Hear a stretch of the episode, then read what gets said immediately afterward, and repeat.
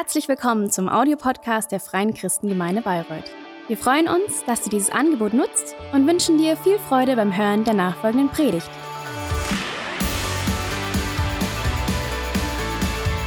Und jetzt ja, darf ich die Terry nach vorne bitten. Terry, wir freuen uns. Ähm, und ja, wir wollen offen sein für das, was Gott durch dich heute Morgen auch zu uns sprechen möchte.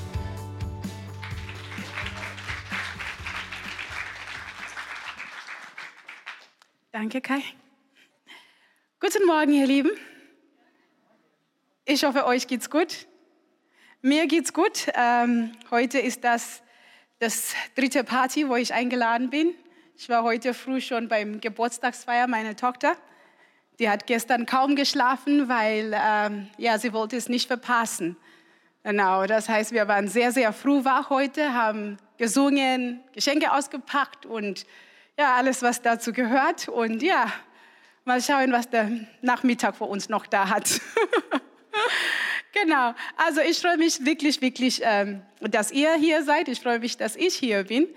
Ähm, und wir machen weiter heute Morgen. Wir haben uns jetzt die letzten drei Wochen äh, mit dem Korintherbrief äh, beschäftigt. Und da wollen wir heute Morgen weitermachen. Und bevor wir das machen, bitte ich ganz schnell und dann steigen wir ein. Lass uns beten.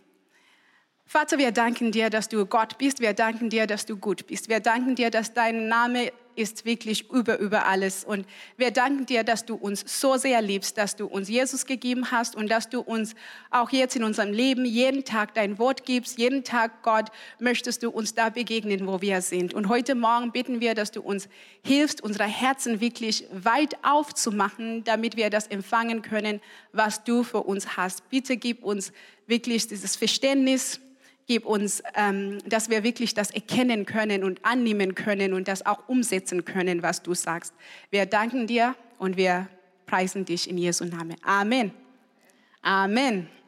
Also wie gesagt, wir beschäftigen uns gerade mit dem ersten Korintherbrief. Und wenn wir uns noch erinnern, haben wir gesagt, dass dieser Brief, dieser Korintherbrief von Paulus geschrieben worden ist.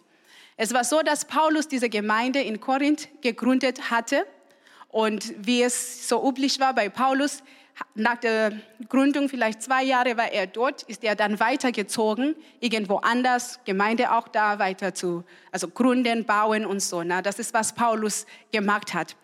Und es ist so, dass ähm, als er dann weg war und diese Gemeinde in Korinth, die war ja recht jung, die haben halt Fragen gehabt. Das ist total normal, ne? weil sie waren sich unsicher über ein paar Sachen. Und es liefen auch ein paar Sachen, wo die dachten, ah, ist das wirklich, wie es sein soll, ne? wo man nicht so ganz sicher war. Ne? Und die haben halt dann einen Brief an Paulus geschrieben. Wir wissen nicht, was in diesem Brief stand. Also wir haben einfach Ahnung von dem, was wir in 1. Korinther lesen na, die Antworten, die Paulus dann drauf gibt, gibt uns halt ein bisschen so. Ne? Aber im so vollen, vollen Maß haben wir keine Ahnung, was in diesem Brief stand. Genau. Und das macht eigentlich der Korintherbrief sehr interessant, weil der Korintherbrief es behandelt diese bestimmten Themen, diese Fragen, die in diesem anderen Brief waren. Nicht nur diese Fragen, aber auch Sachen, die Paulus gehört hatten über die Korinther-Gemeinde, was die halt so machen und so. Na, Sachen, wo er dachte, okay, das läuft nicht so ganz gut. Das heißt, der Korintherbrief ist wirklich so wie ein Baustellenbrief. Ja, alles, was da drin ist, ist so, äh, das muss noch richtig gemacht werden und da und da und da. Das ist so, so ein Baustellenbrief. Ja. Und man mag sich ja jetzt fragen, okay, wenn das so ein Brief ist, wieso machen wir das? Ne? Das ist dann spezifisch für die Leute in Korinth. Wieso machen wir das als FCG Bayreuther im Jahr 2021? Es ist halt so, wenn Gemeinden halt recht jung sind oder egal was recht jung ist, man versucht Sachen richtig zu starten. Ja, man versucht, dass Sachen richtig starten. Das heißt, man legt den Grund so richtig fest und richtig. Ja, Im Laufe der Zeit kann es sein, dass man eigentlich vergisst, was da unten halt na, so ist. Man läuft einfach weiter. Und wenn man so einen Brief wie, das, wie der Korintherbrief anschaut, kann es sein, dass man merkt in seinem Leben oder in unser Gemeindeleben, wo wir vielleicht bestimmte Sachen vergessen haben, wo wir auch Baustellen haben. Weil ich sage euch, im Gemeindeleben, im Glauben, es werden immer Baustellen geben, weil keiner ist perfekt. Wir sind alle noch auf der Reise. Aber so ein Brief hilft uns zu sehen, was wichtig ist. Weil am Anfang tust du immer das, was wichtig ist. Ne? Du tust es definieren und du sagst, das ist wichtig. Und das hilft uns, da zurückzukommen zu was wichtig ist. Deswegen machen wir diesen Brief, damit wir auch unsere Baustein, also Baustellen, Baustellen erkennen können und daran arbeiten können. Wer möchte heute daran arbeiten? Yay! also, da machen wir weiter. Also, heute sind wir an Kapitel 11 bis 14 angekommen und da geht es um Fragen um den Gottesdienst. Und ich mag das, weil na, Gottesdienst, wir feiern ja auch Gottesdienst. Genau. Und Paulus fängt an, indem er sagt in 1. Korinther 11, Vers 2, ich lobe euch, Brüder, dass ihr in allem an mich gedenkt und an den Überlieferungen, die Unterweisungen festhält, so wie ich sie euch übergeben habe. Ich mag der Paulus. Weil der Paulus fängt nicht an und sagt, ach, was ich über euch gehört habe, ihr macht das und das und das falsch. Das Erste, was Paulus sagt, ist, eigentlich macht ihr es ganz super. Ihr macht es ganz prima. Und das ist schön, das so anzufangen, weil oft ist es einfach zu sehen, was Leute nicht richtig machen und zu sagen, das ist falsch. Also Paulus mag ich schon mal. Paulus geht dann weiter und er behandelt drei Themen rund ums Gottesdienst. Er behandelt nur drei Themen. Ich weiß nicht, ob das alle Themen waren, aber das waren die Themen, die Paulus, für Paulus wichtig waren. Wo er sagte, hier muss ich schreiben. Weil Paulus hatte vor, irgendwann mal wieder nach Korinth zu gehen. Ja, aber diese drei Themen war Paulus, waren Paulus so wichtig, dass er sagte, ich schreibe zurück und das behandeln wir.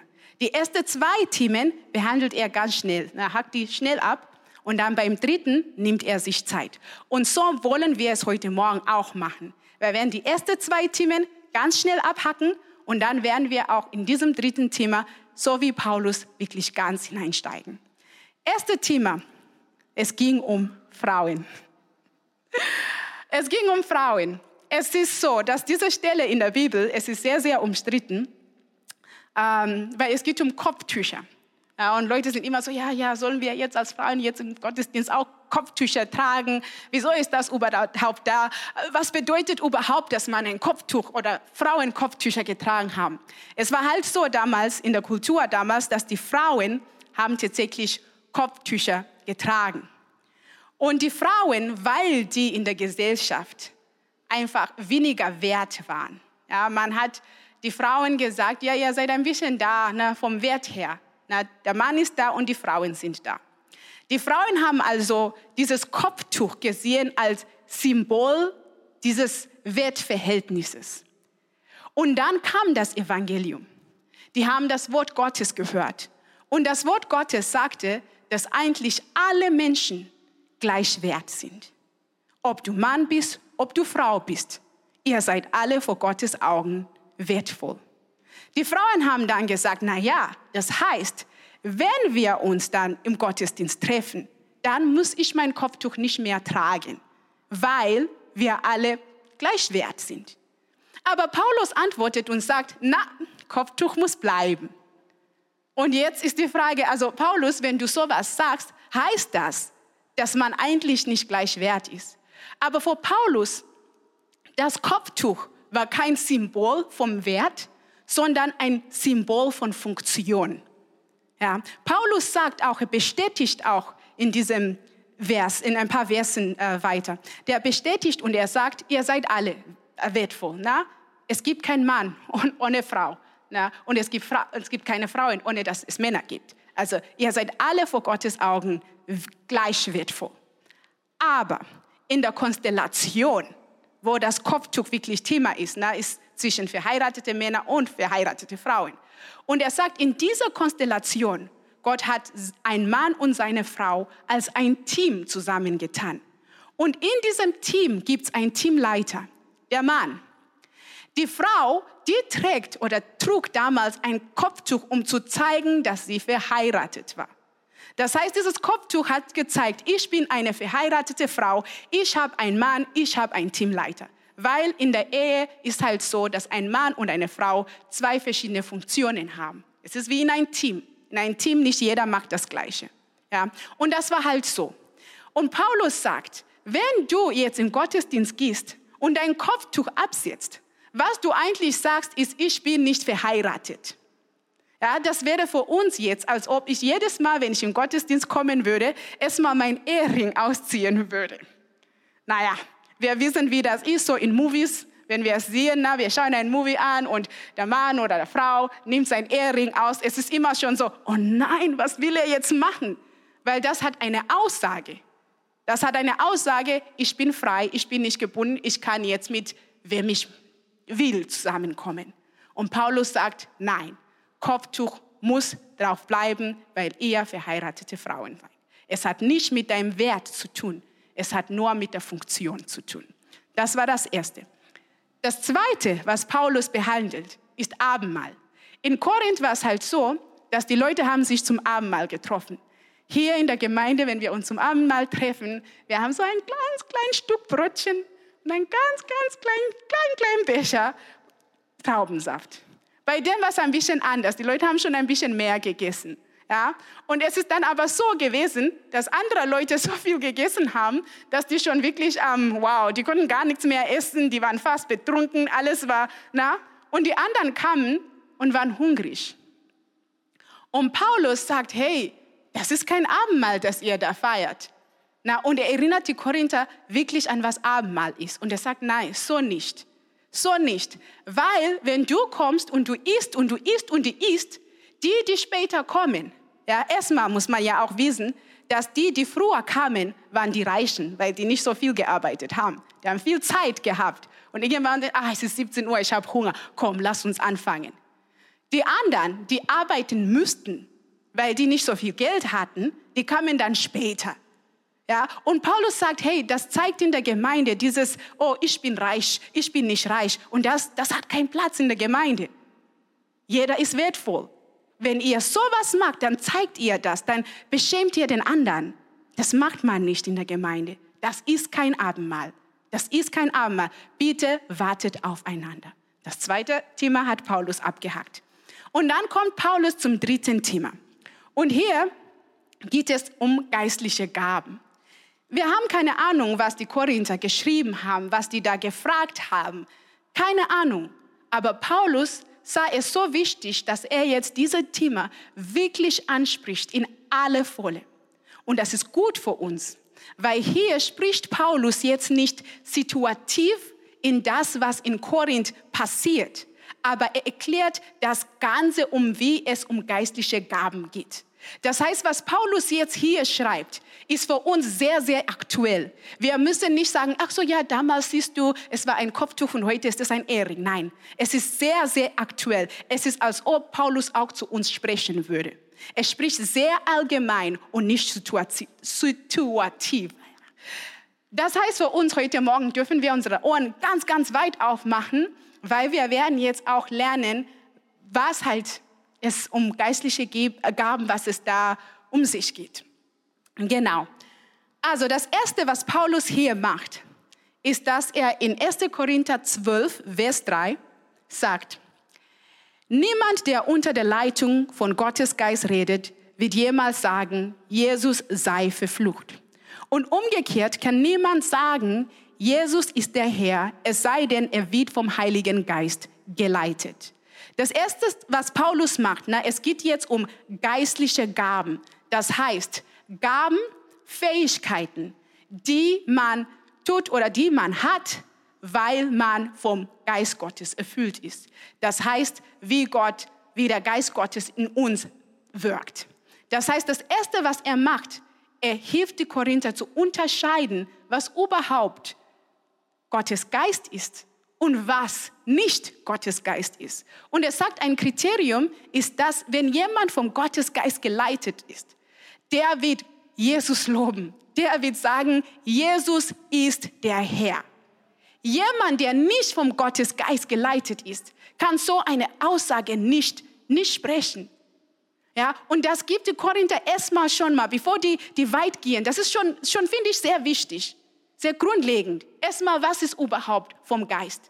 Wie weiß ich, dass das vom Geist Gottes ist? Jetzt haben die eine Entscheidung, äh, Unterscheidungskriterien. Das ist vom Geist und das ist nicht. Das Zweite, was Paulus sagt, ist, jetzt geht er hinein, in was der Geist Gottes in uns oder durch uns bewirkt. Diese Fähigkeiten. Und das macht er ab Vers 4. Und er sagt, es gibt viele verschiedene Gaben, aber es ist ein und derselbe Geist, der sie uns zuteilt. Es gibt viele verschiedene Dienste, aber es ist ein und derselbe Herr, der uns damit beauftragt. Es gibt viele verschiedene Kräfte, aber es ist ein und derselbe Gott, durch den sie alle in uns allen wirksam werden. Bei jedem zeigt sich das Wirken des Geistes auf eine andere Weise aber immer geht es um den Nutzen der ganzen Gemeinde. Dem einen wird durch den Geist die Fähigkeit geschenkt, Einsichten in Gottes Weisheit weiterzugeben. Der andere erkennt und sagt mit Hilfe desselben Geistes, was in einer bestimmten Situation zu tun ist. Einem Dritten wird ebenfalls durch denselben Geist ein besonderes Maß an Glauben gegeben. Und wieder ein anderer bekommt durch diesen einen Geist die Gabe, Kranke zu heilen. Einer wird dazu befähigt, Wunder zu tun, ein anderer prophetische Aussagen zu machen, wieder ein anderer zu beurteilen, ob etwas vom Geist Gottes gewirkt ist oder nicht. Einer wird befähigt, in Sprachen zu reden, die von Gott eingegeben sind. Das heißt, Sprachen, nicht so wie jetzt, wenn ich einfach in Deutsch, aber himmlische Sprachen, die wir jetzt nicht so verstehen können. Das, das sind diese Sprachen. Und ein anderer, das Gesagte in verständlichen Wörtern wiederzugeben. Das alles ist das Werk ein und desselben Geistes und es ist eine freie, es ist seine freie Entscheidung, welche Gabe er jedem Einzelnen zuteilt. Um das zu verdeutlichen, was Paulus gerade gesagt hat, geht Paulus weiter und er benutzt ein Bild. Dieses Bild werden wir auch jetzt benutzen, um das zu verstehen, was wir gelesen haben. Das Bild, das Paulus benutzt, also er schreibt es, ich habe es halt als Bild aus dem Internet. Also was Paulus macht, ist, er sagt, ihr seht, es sind viele Gaben, die da aufgelistet sind, ganz viele Sachen. Und immer sagt er, es ist ein und derselbe Geist. Und jetzt Paulus sagt, es ist wie in einem Körper von einem Menschen. Ja? Es sagt, alle Leute, die glauben, alle Leute, die an Jesus Christus glauben, es gibt ein Herr, aber wir sind ganz viele Menschen. Wenn wir in Jesus Christus glauben, wir kommen zusammen und wir sind dann wie ein Leib. Es ist ein Herr, das ist ein Leib. Aber es gibt viele verschiedene Teile. Und Paulus sagt, das ist genau das. Wir sind viel, viele Teile. Die Gaben sind unterschiedlich und viel, aber es ist ein Geist. Im menschlichen Körper hast du nicht nur eine Hand, sonst wäre es kein Körper mehr. Du hast ganz, ganz viele Sachen. Und dann Paulus bringt dann auch zum Ausdruck, wie diese Gaben wirken oder wie wir zusammenwirken im Körper von Jesus Christus. Er sagt, alle Teile brauchen einander. Damit unser Körper funktioniert, ja, müssen alle Teile was machen. Also der menschliche Körper ist schon so eigentlich so wunderbar, weil wirklich alles da drin, es braucht der andere Teil, um etwas zu machen. Ja, der Kopf wird nirgendwo hingehen, wenn es keine Beine gibt. Egal wie klug der Kopf ist, der wird hier bleiben und nichts machen können. Na, die Hände, die brauchen auch die Beine, damit die dorthin laufen können, was nehmen können. Zum Essen, damit dein Magen voll ist. Du brauchst, dass die Zähne kauen. Also du, alles braucht einander. Und Paulus zeigt auch, dass auch bei diesen Gaben, aber auch bei uns Christen, dass wir auch einander brauchen. Ja. Und Paulus, der wird auch ganz witzig, ne? Und dann sagt er Sachen wie, ja, und wisst ihr, bei dir, wenn du einen Teil von deinem Körper hast, was du nicht so besonders schön findest, was machst du? Du schminkst es und machst, ne, damit es, ne, und die Teile, wo du denkst, na, das ist super, du, du tust nicht so viel sich darum kümmern. Und Paulus sagt, das ist auch genauso wie im Körper. Gott hat es auch so gemacht, dass die Teile, wo wir denken, ah, das ist nicht so wichtig, Gott hat aber so viel Wert an diesen Teilen geschenkt. Ja, und Paulus sagt, Gott hat das gemacht, damit kein Teil im Körper sagen kann, hey, du bist nicht wichtig, wir brauchen dich nicht. Weil alle, alle Teile wichtig sind. Alle Teile, das heißt, alle Gaben sind wichtig und auch alle Menschen, die glauben, wichtig sind, damit das Ganze funktioniert. Das heißt, es gibt unterschiedliche Gaben, es gibt unterschiedliche Menschen, aber alle sind wichtig. Und wenn man das anschaut, dann merkt man, dass auch alle haben eine Rolle zu spielen. Ja? Und vor Paulus, das war so klar, jeder, der glaubt, wird Teil. Das heißt, jeder, der glaubt, hat ein, eine Rolle zu spielen. Jeder, der glaubt, hat eine Rolle zu spielen. Es gibt kein Körperteil, der einfach da sitzt und chillt und sagt, ja, mal schauen. Na, alle Teile müssen etwas machen, damit das Ganze funktioniert. Das heißt, für dich ist auch in Gemeinde Gottes, also in das ganze Christentum, ist auch eine Rolle für dich. Ist auch ein, ein Ort für dich, ein Platz für dich. Gott hat es so gemacht. Das nächste, was Paulus macht, jetzt hat er gezeigt, okay, Gaben sind wichtig. Der Geist gibt Gaben, wie er möchte. Na, jeder, jeder hat seinen Teil im Körper, hat er gezeigt. Und er ermutigt auch die Menschen, hey, strebt nach den Gaben. Aber er sagt, stopp, noch was Wichtiges. Und er sagt, Gaben alleine sind aber gar nichts wert. Die sind gar nichts wert, alleine. Die werden wertvoll erst im Zusammenspiel mit der Liebe. Und Paulus sagt zum Beispiel, wenn ich prophetisch reden kann. Das heißt, Gott zeigt mir Sachen, von denen ich wirklich eigentlich natürlich gesehen keine Ahnung davon haben dürfte. Ja, Gott offenbart mir etwas über jemand, über etwas vielleicht in der Zukunft. Ja, das sind dieses prophetische. Und Paulus sagt zum Beispiel, wenn ich so eine Gabe habe, aber keine Liebe habe, bin ich eigentlich gar nichts. Das ist gar nichts, sagt Paulus. Und das ist eigentlich, wenn man dran denkt, eigentlich sinnvoll, weil vorhin haben wir doch gelesen, dass der Geist gibt diese Gaben, wie er möchte, für das Ganze, für der ganze Körper. Ja? Das heißt zum Beispiel, wenn ich einen prophetischen Eindruck bekommen würde, dass Schwester Jane, ich hoffe, niemand heißt Jane hier, also, dass Schwester Jane zum Beispiel etwas macht, was nicht richtig ist, ja? Gott zeigt mir das. Ja? Und Gott sagt, hey, rede mit Sister Jane. Dann komme ich am Sonntag in der Gemeinde und dann sage ich, Kai, bitte gib mir ein Mikro. Nehme ich das Mikro und ich sage, also übrigens, Jane, Gott weiß, was du machst. Gott mag es nicht, also du musst dich ändern. Sonst, na. Was passiert mit Sister Jane? Fühlt sich Sister Jane geliebt von Gott? Fühlt sich Sister Jane wertgeschätzt? Nein, der Sister Jane wird bestimmt sagen, ich weiß nicht, ob zwischen Gott und ich das funktionieren kann. Äh, das mit dem Gottesdienst, ich komme nicht mehr, weil ich kann mein Gesicht da nicht mehr zeigen. Und dann ist Sister Jane weg.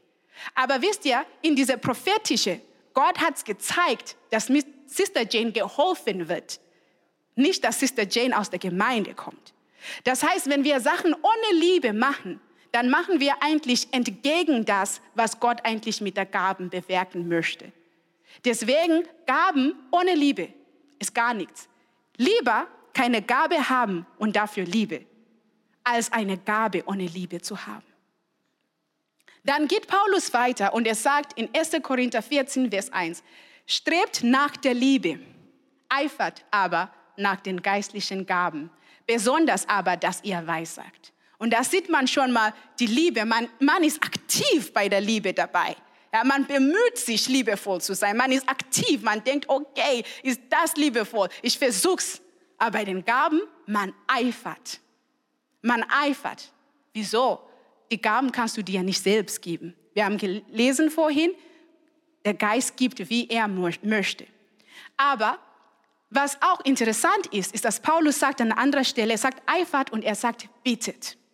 Das heißt, obwohl Gott gibt, wie er möchte, Gott gibt uns auch diese Möglichkeit, da aktiv mitzumachen, indem wir wirklich sagen, oh Gott, ich möchte diese Gabe haben. Ich möchte es haben. Das heißt auch, wenn Gott, jedes Mal, wenn Gott irgendwas in seinem Wort sagt und sagt, bittet darum, das heißt, Gott möchte es auch geben. Das heißt, obwohl Gott die Gaben so gibt, wie er möchte, Gott möchte auch, dass wir die Gaben wollen, damit er uns auch die Gaben geben kann. Weil es geht Gott wirklich, dass der, es geht um, wirklich darum, dass der Körper funktioniert. Ja.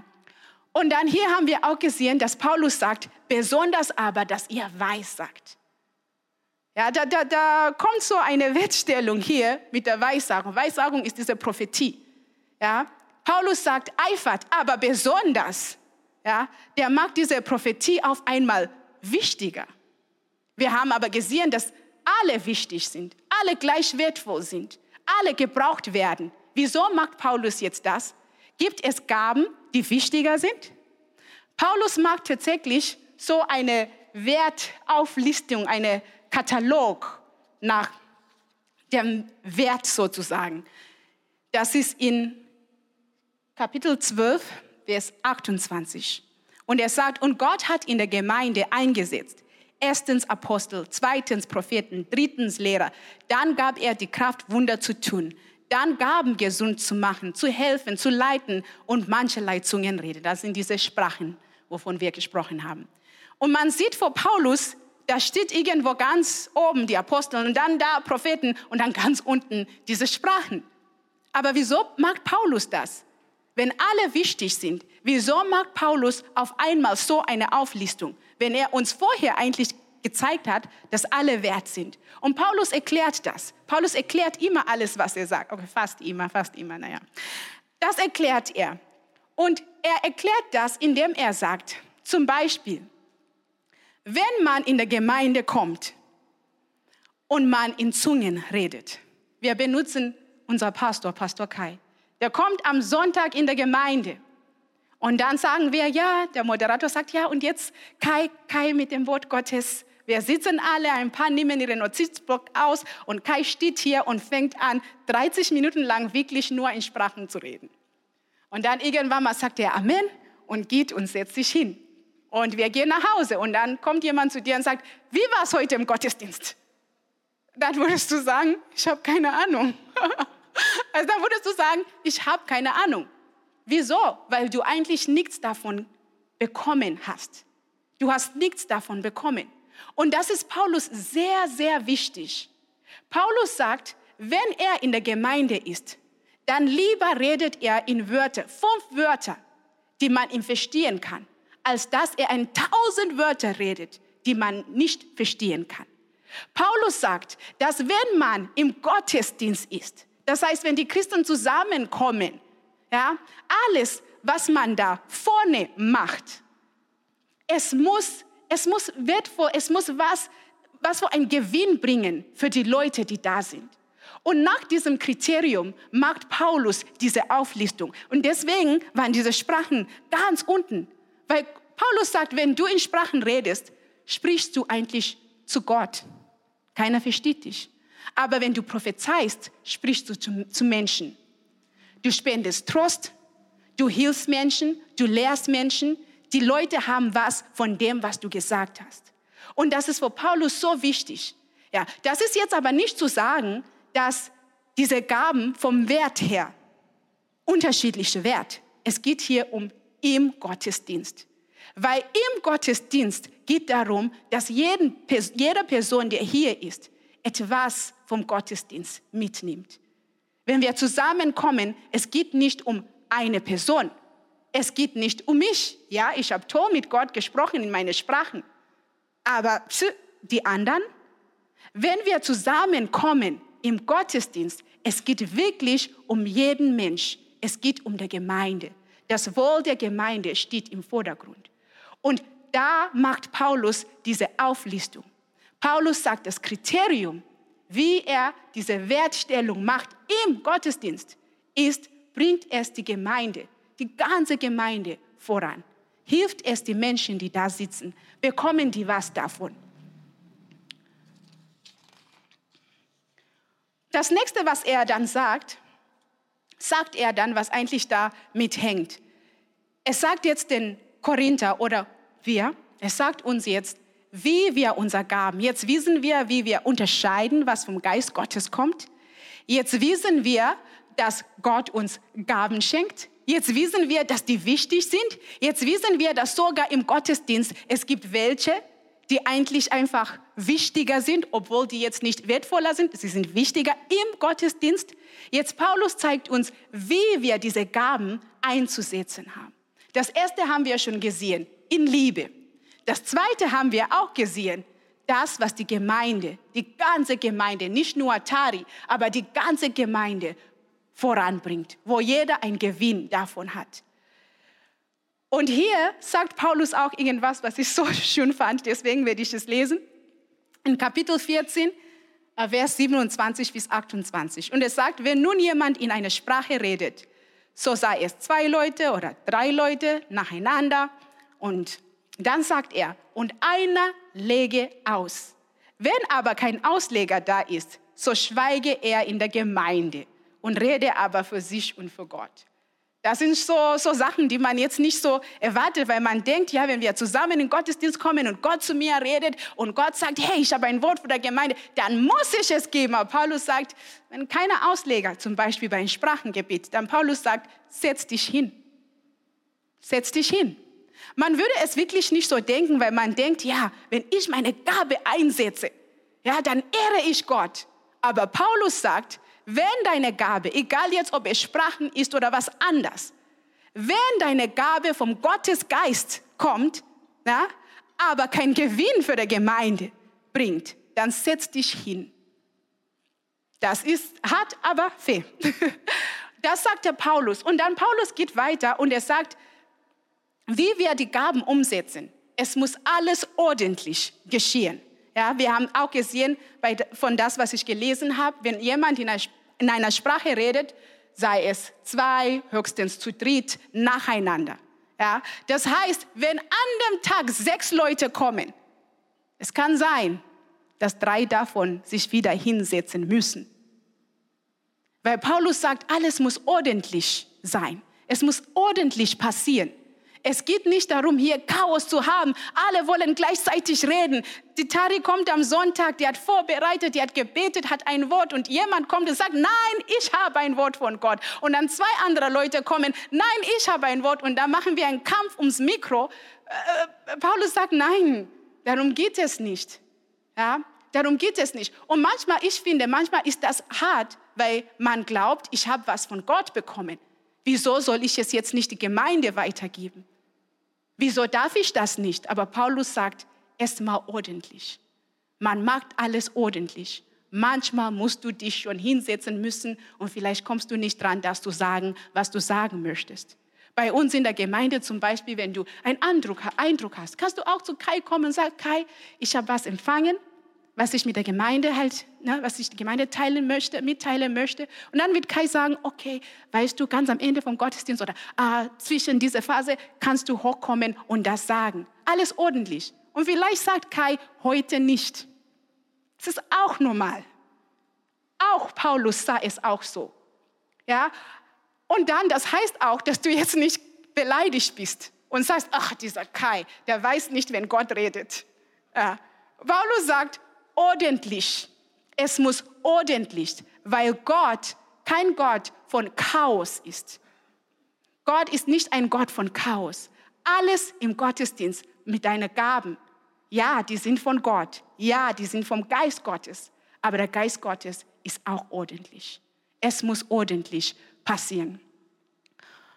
Und dann zum Schluss macht Paul, Paulus dass er sagt, ja, wir haben jetzt geredet über die geistlichen Gaben im Gottesdienst, dann weitet er das aus. Und er sagt, aber nicht nur bei den geistlichen Gaben, eigentlich bei allem, was im Gottesdienst passiert. Diese Muster ist zu befolgen. Liebe, das Wohl der Gemeinde steht im Vordergrund und es soll ordentlich passieren. Was heißt das? Das ist alles im Gottesdienst. Bei uns zum Beispiel im Gottesdienst wir haben Teams, die alles vorbereiten. Ja, unsere Teams kommen, die vorbereiten das, die vorbereiten das, die vorbereiten das. Das heißt für dich zum Beispiel, bist du im Team. Du bist da im Lobpreisteam. Heute war die Angie äh, äh Leiter, glaube ich, Teamleiter. und die Angie sagt, heute singen wir dieses Lied. Und dann sagst du, nö, nö, Gott hat mir was anderes gezeigt, dieses Lied singe ich nicht. Ja. Paulus sagt, nein, es muss ordentlich passieren. Manchmal musst du dich zurücknehmen. Ja? Oder jetzt im Gottesdienst, ja? Gottesdienst läuft und du hast jetzt den Eindruck, während der Predigt, dass du jetzt für jemanden beten musst. Es ist so dringend. Und dann stürzt du auf diesen Mensch während des Gott. Paulus sagt nein. Ja, alles im Gottesdienst. Wir haben tatsächlich hier bei uns im Gottesdienst immer eine Zeit für alles. Wir haben Zeit, wo wir alle zusammen beten können, dürfen. Na, wir haben diese Zeit zwischen Lobpreis und Informationen, wo wir sagen, hey, komm beten. Da darfst du auch in deine Zungen beten, in deine Sprachen. Ja, es gibt eine Zeit für alles. Alles ist ordentlich. Alles um den Gottesdienst. Nicht nur die geistlichen Gaben, aber auch unsere normalen Fähigkeiten. Alles soll in Liebe. Die Gemeinde steht im Vordergrund. Und alles so ordentlich passieren. Ich bitte das Lobpreisteam nach vorne zu kommen. Und wenn man das hier so anschaut, wie Paulus das alles sagt, dann, dann merkt man, dass dieses Bild wieder, äh, dieses Bild wieder vom Körper, ja, man kommt wieder in dieses Bild vom Körper. Das heißt, alles im Gottesdienst. In diesem Bild, das wir hatten, haben wir gesagt, dass kein Teil, kein Teil soll passiv sein. Und wenn wir sagen, dass Paul das jetzt ausgeweitet hat, nicht nur bei geistlichen Gaben, aber sondern auch bei alles, was wir im Gottesdienst machen. Das heißt für Paulus, wenn es um Gottesdienst geht, es gibt eigentlich keine Person im Gottesdienst, der passiv ist. Das heißt für Paulus, auch im Gottesdienst mit meinen natürlichen Fähigkeiten habe ich eine Rolle zu spielen. Das heißt für Paulus eigentlich sind alle Leute in der Gemeinde in irgendeinem Team in der FCG. Das heißt, jeder macht etwas, weil um zu funktionieren, brauchen wir, dass alle etwas machen. Und das ist für Paulus so normal. Jeder Mensch wird gebraucht. Es gibt keine, ich bin passiv, aber es gibt auch nicht auf der anderen Seite, ich bin am wichtigsten. Es gibt keine passiv und es gibt keine wichtigsten. Gemeinde, Gottesdienst ist nicht der Ort, wo ich dann sage, komm Menschen, schaut mich mal an, ich bin der Tari. Weißt du, was ich alles machen kann? Ich, ich versichere euch, ich kann so viele Sachen machen, aber im Gottesdienst, ihr braucht nicht davon zu wissen. Ja, ihr könnt meine Kinder fragen danach. aber der Gottesdienst ist einfach nicht dieser Ort. Im Gottesdienst, es geht wirklich um das Wohl der ganzen Gemeinde. Und das ist gut so. Weil erst wenn es um das Wohl der ganzen Gemeinde geht, geht es eigentlich auch um dich. Aber von der anderen Seite, du bewegst es nicht selbst, Gott bewegt es für dich. Und das ist sehr wichtig. Und ich weiß nicht, ich, ich, ich ermutige euch wirklich, ein Team in der Gemeinde zu suchen. Ich ermutige euch. Aber wenn man jetzt das auch so sieht, wie Paulus Gemeinde halt komplett sieht, also Gottesdienst mit allem, was drum und dran ist, dann versteht man wiederum diese Kopftuchgeschichte. Weil wenn wir in der Gemeinde sagen würden, dass die Frauen jetzt alle ihre Eheringe ausziehen dürfen, das heißt, ein Single-Mann kommt in der Gemeinde, ist neu, sieht eine Frau, denkt, na, und dann schreibt er und dann am Ende gibt es hier in der Gemeinde Schläge und was weiß ich auch immer. Na, na, jetzt versteht man, na, das heißt alles, alles um der Gemeinde, so kleine praktische Sachen wie ein Ehering. Kleine praktische Sachen. Es muss immer im Vordergrund stehen, was die Gemeinde vorwärts bringt. Ja, auch, auch bei dem Abendmahl, dass wir aufeinander warten, einander nicht das Gefühl geben, ah, du bist nichts wert. Alles Liebe, Gemeinde im Vordergrund und ordentlich. Lasst uns aufstehen. Wisst ihr, Gott ist so gut, der uns wirklich in seinem, in seinem Körper stellt. Weil wisst ihr, wenn wir hier kommen in Gottesdienst, wir kommen hier, um Gott zu loben, wir kommen hier, um Gott zu preisen. Aber Gott möchte auch zu uns reden, der möchte uns begegnen. Und deswegen ist das Ganze, wie alles funktioniert, so wichtig. Deswegen ist es wichtig, dass es in Liebe passiert, dass die Gemeinde im Vordergrund ist. Deswegen ist es wichtig, dass es ordentlich passiert, weil Gott will wirken. Gott will jedem Mensch was geben. Gott will reden. Gott will jedem Mensch begegnen. Wisst ihr, Gottesdienst ist so wie eine Konversation, eine Kommunikation. Wir loben Gott, aber Gott begegnet uns auch. Und deswegen ist so wichtig, dass wir, dass wir das wirklich sehen und dass wir wirklich auch danach streben. Und das Lobpreisteam hat ein Lied jetzt vorbereitet, wo wir wirklich einfach als Antwort Gott wirklich preisen können und danken können, dass Gott uns erstmal so liebt und dass Gott eigentlich so was tut, wie er es tut. Lass uns einfach mitsingen. Amen. Hey, wir haben einen großen Gott, aber wir haben vor allem einen Gott, der so persönlich ist. Und hey, ich möchte dich heute Morgen ermutigen. Ich möchte diese Einladung auch nochmal ähm, wiederholen. Wenn wir Ja sagen zu Gott, wenn wir diese Einladung annehmen, sein Kind zu sein, nach Hause zu kommen, dann heißt es gleichzeitig, dass wir Teil seiner Familie, seiner Kirche, seiner Gemeinde werden, dass wir verbunden sind miteinander. Und das ist so wichtig, weil Paulus sagt an anderer Stelle, dass wir nur gemeinsam ähm, die Höhe, Tiefe und Weite der Liebe Gottes wirklich begreifen und erfassen können. Nur dann kann Gott dich wirklich so beschenken und segnen und bereichern, wie er es gerne möchte, weil er es durch den anderen tut und weil er dich gebrauchen möchte, dass du ein Segen bist für andere. Deswegen möchte ich dich ermutigen. Ich höre das immer wieder mal von Leuten, die sagen, oh ja, also mit Gott ja und klar Jesus, aber Kirche brauche ich nicht mehr.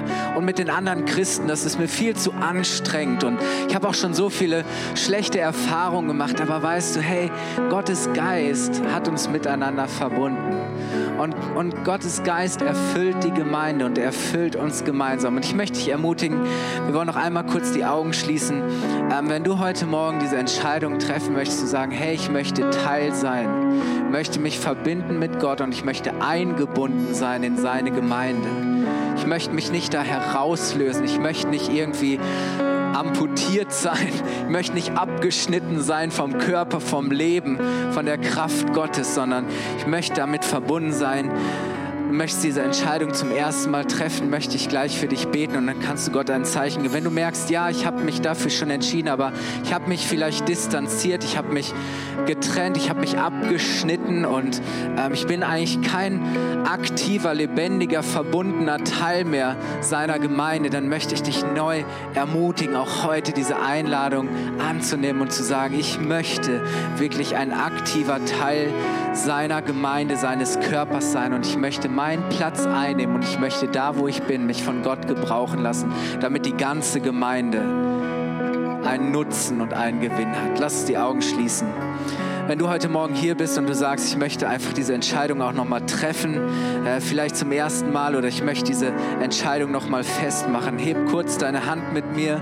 Lass uns gemeinsam unsere Hand ausstrecken und Gott ein Zeichen geben. Dankeschön. Vater, ich danke dir, dass du uns einlädst zu dir zu kommen, Teil deiner Familie, deiner Gemeinde zu sein. Danke, dass du deine Gemeinde erfüllt hast mit deinem Geist, dass du jeden Einzelnen erfüllst und dass deine, deine Gnade und dein Segen fließen, da wo wir durch deinen Geist miteinander verbunden sind. Und ich danke dir, dass jeder wertvoll ist, dass jeder Teil ist, dass jeder wichtig ist, Herr, und dass wir gemeinsam gesegnet sind durch dich. Und ich danke dir für jeden, der jetzt diese Entscheidung getroffen hast. Danke, Herr, dass du durch deinen Geist jetzt jedem diese Gewissheit gibst, dass er geliebtes Kind Gottes ist und dass jeder ein wichtiger und wertvoller Teil deiner Gemeinde ist. In Jesu Namen. Amen. Hey, wollen wir Jesus mal einen Applaus geben? Wollen wir ihm mal danken? Er ist gut.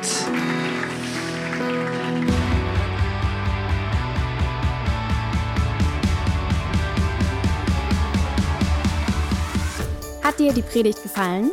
Gerne kannst du sie mit Freunden teilen oder uns einen kurzen Kommentar hinterlassen. Noch mehr würden wir uns aber freuen, dich persönlich kennenzulernen. Du bist herzlich eingeladen, einen unserer Gottesdienste am Sonntag zu besuchen. Alle Infos findest du unter www.fcg-bayreuth.de. Dort kannst du uns auch eine persönliche Nachricht schreiben, wenn du mehr über ein Leben mit Jesus erfahren möchtest oder andere Fragen zum christlichen Glauben hast. Bis zum nächsten Mal. Ade!